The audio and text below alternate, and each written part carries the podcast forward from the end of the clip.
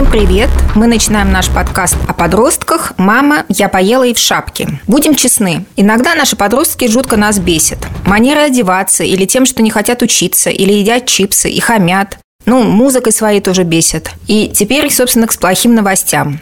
Вы его тоже бесите. Хотя, казалось бы, с чего, ведь вы такой замечательный родитель.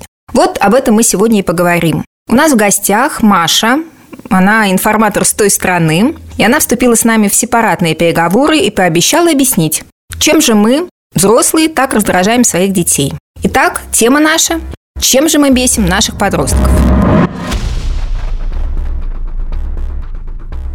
Такую сделаю предысторию. Я недавно узнала, что моих подростков очень раздражает, когда я в мессенджерах в конце предложения ставлю точки.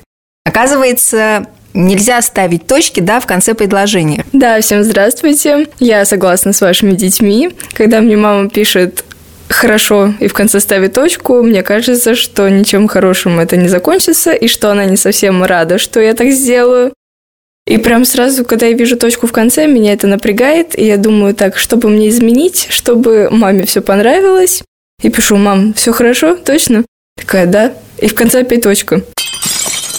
И ты опять напрягаешься и не понимаешь, что сделать дальше. Ты когда подружкам пишешь, ты не ставишь точки в конце предложений? Да, никогда не ставлю точки. Я просто пишу с новой строчки и все. Скажи, пожалуйста, еще какие есть факты, допустим, которые вот тебя раздражают в родителях, но ты, возможно, не можешь вот им открыто об этом сказать. Сегодня у тебя есть возможность помочь другим родителям и другим подросткам? Меня родители очень редко отпускают на ночевки и всякие тусовки, ссылаясь на то, что у меня есть свой дом, своя кровать, и что я должна спать у себя дома. И мне непонятно, что в этом такого. Если я еду к подруге переночевать, мы с ней потусим, и утром я вернусь домой, и все будет хорошо. Моя мама этого не понимает.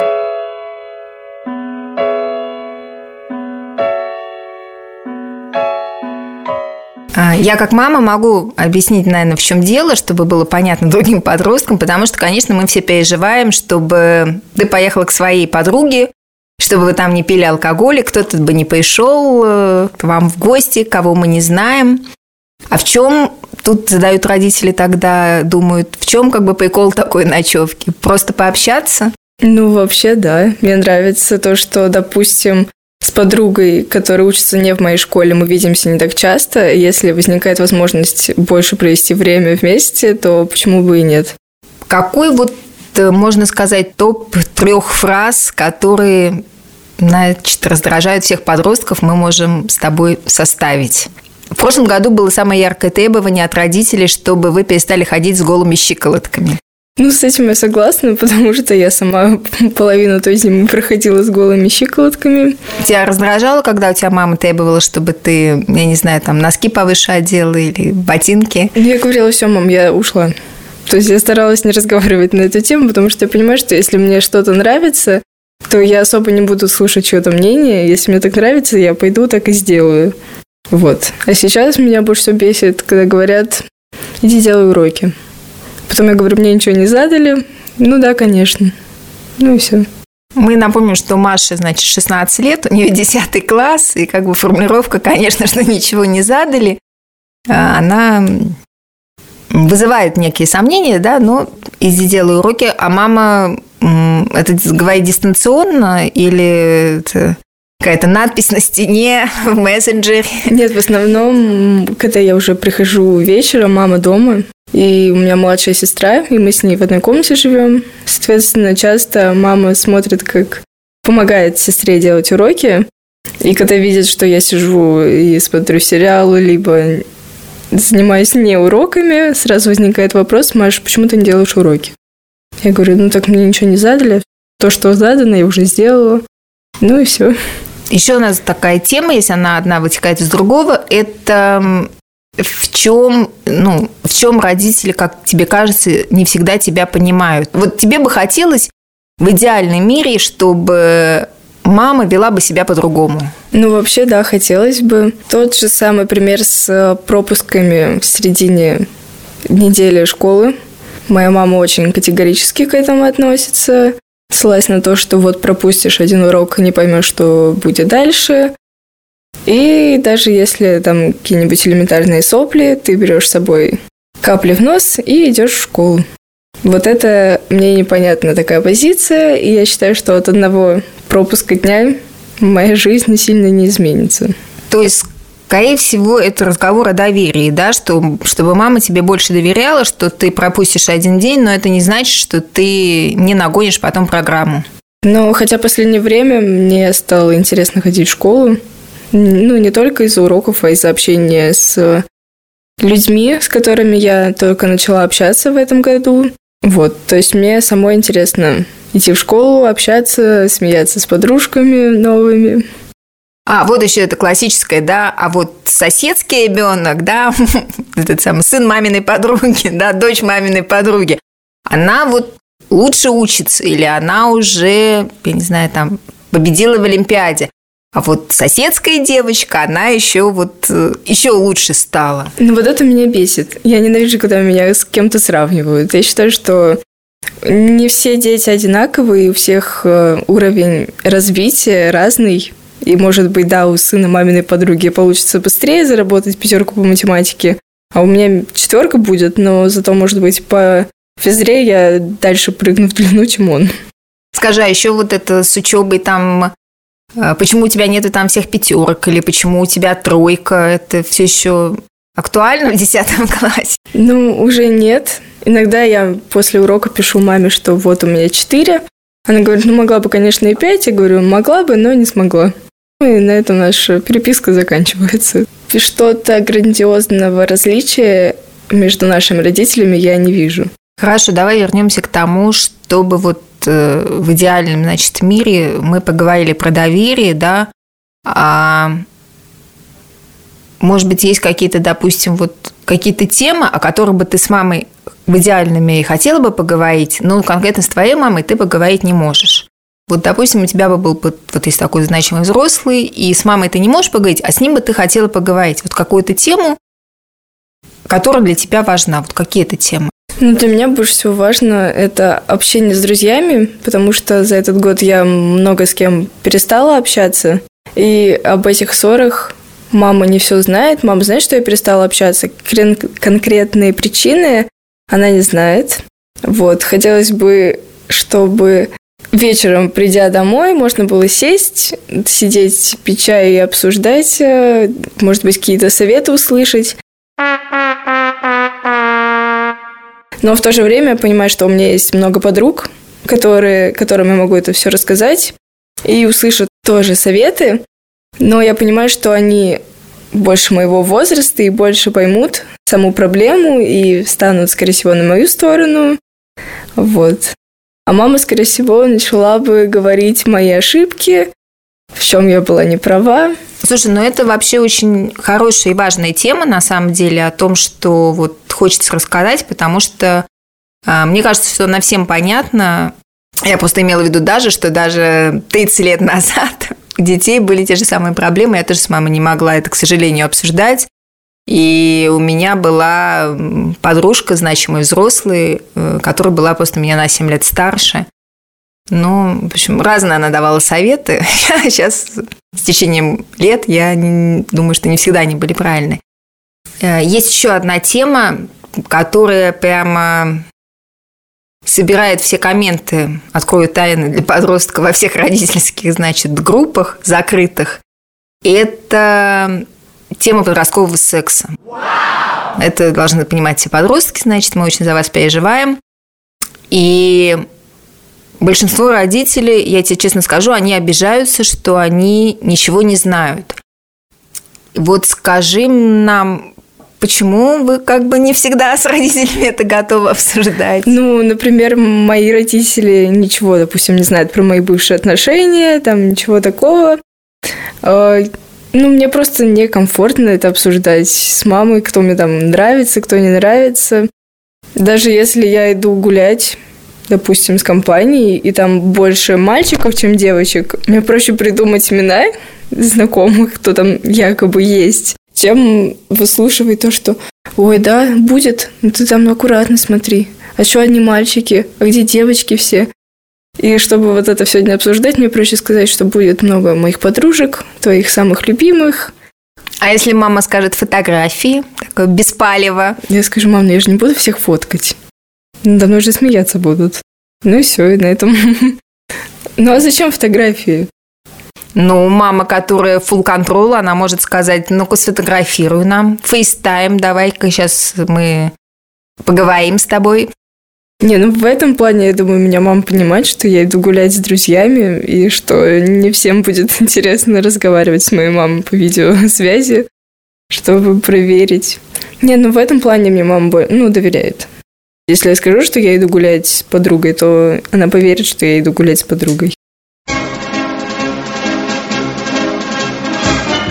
Я понимаю, что сейчас это представить странно, но представим, что вот прошло еще энное количество лет, у тебя семья, дети.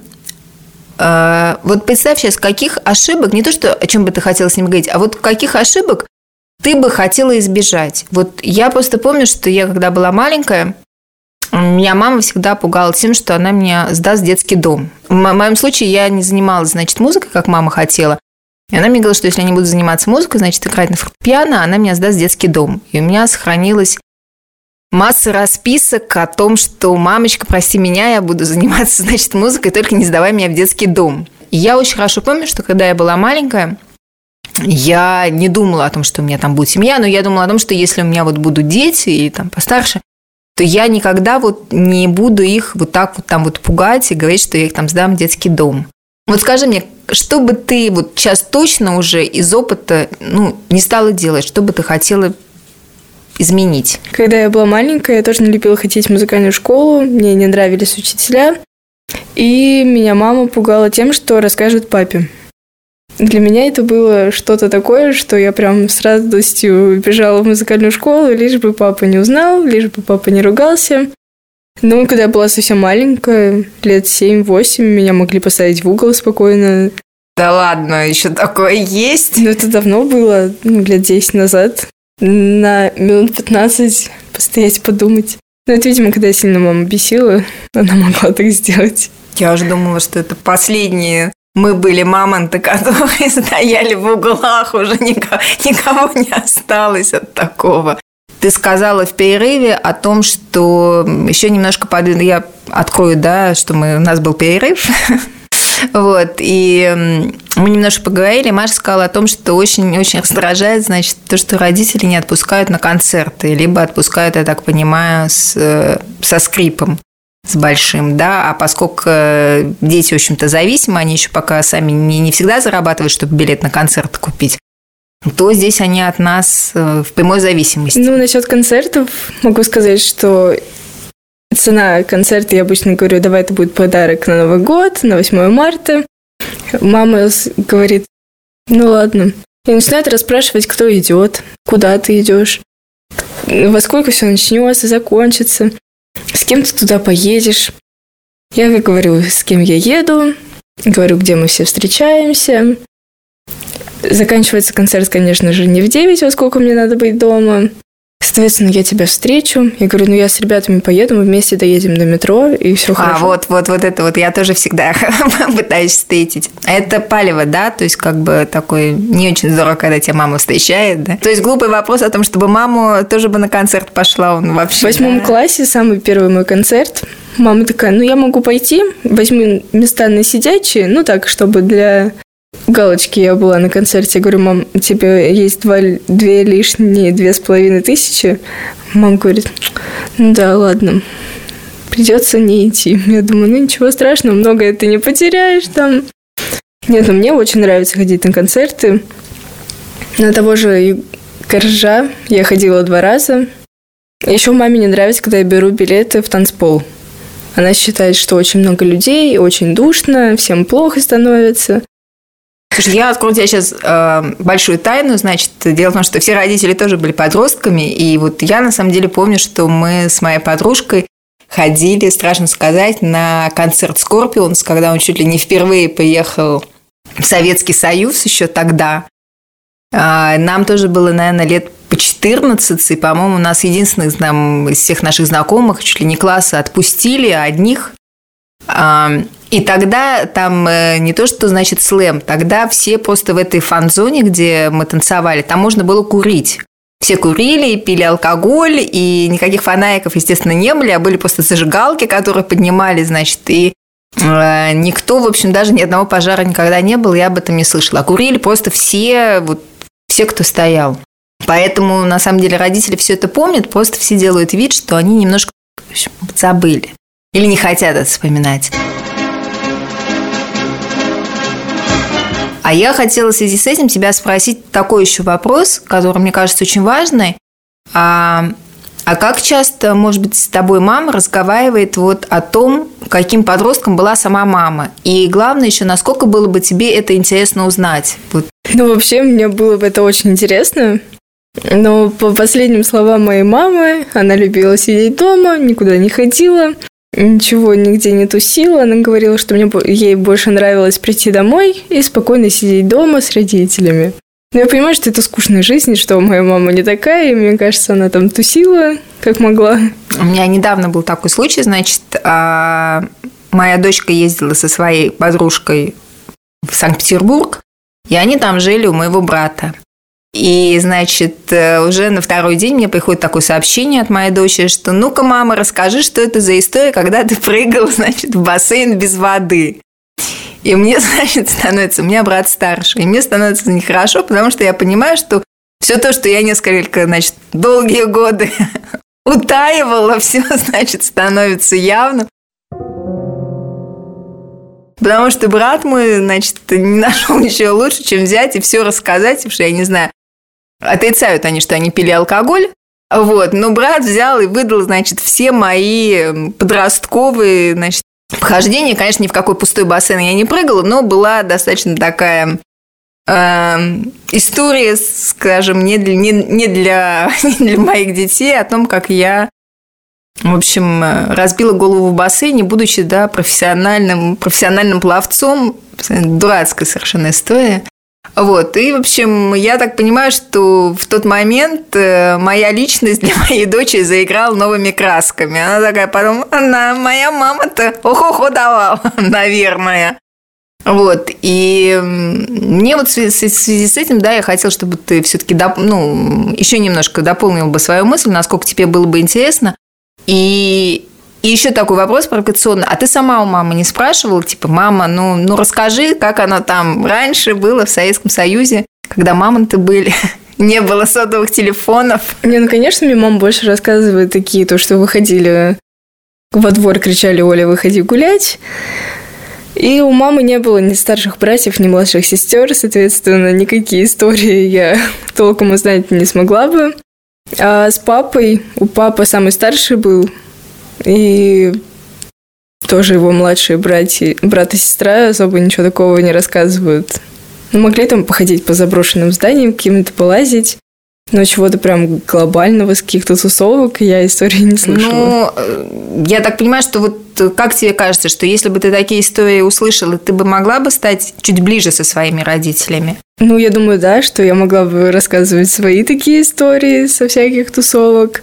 И тогда бы, я думаю, меня бы больше понимали и, может быть, даже отпускали бы чаще куда-то на день рождения, на любые праздники. Вот, дорогие родители, я вам хочу сказать, что это прям золотые слова Маши. Я считаю, что у Маши большое будущее в любом случае, даже как вот такого Сейчас она сказала вещи, которые на самом деле говорят э, многие психологи, фактически все хорошие психологи это говорят. Они говорят о том, что рассказывайте своим детям значит, больше о себе, потому что вы таким образом транслируете им доверие, потому что чем больше вы разговариваете со своими детьми, тем больше ваши дети будут разговаривать с вами. Только разговаривайте не так, да, как вот я, я жила в стерильных условиях, приходила, делала уроки, потом два часа играла на пианино, да, потом, значит, пересказывала маме свои уроки и, значит, вовремя ложилась спать. Но не будет ничего страшного, э, родители совершенно не потеряют никакого авторитета в глазах детей, даже если они расскажут какие-то такие вещи, которые им кажутся не очень благообразными. Но зато у вас не, не будет вот этой вот отстраненности, которая есть. Маша, тебе огромное спасибо. Я думаю, что после сегодняшней беседы многие родители захотят поговорить со своими детьми. И, наверное, это очень неплохо. И да даже не наверное, а точно вообще, Маша. Точно это неплохо и просто неплохо. Вам спасибо большое за приглашение. Очень понравилось с вами разговаривать. Вот, я напомню, что это был подкаст э, о жизни с подростками, как жить и выжить. И подкаст называется «Мама, я поела и в шапке».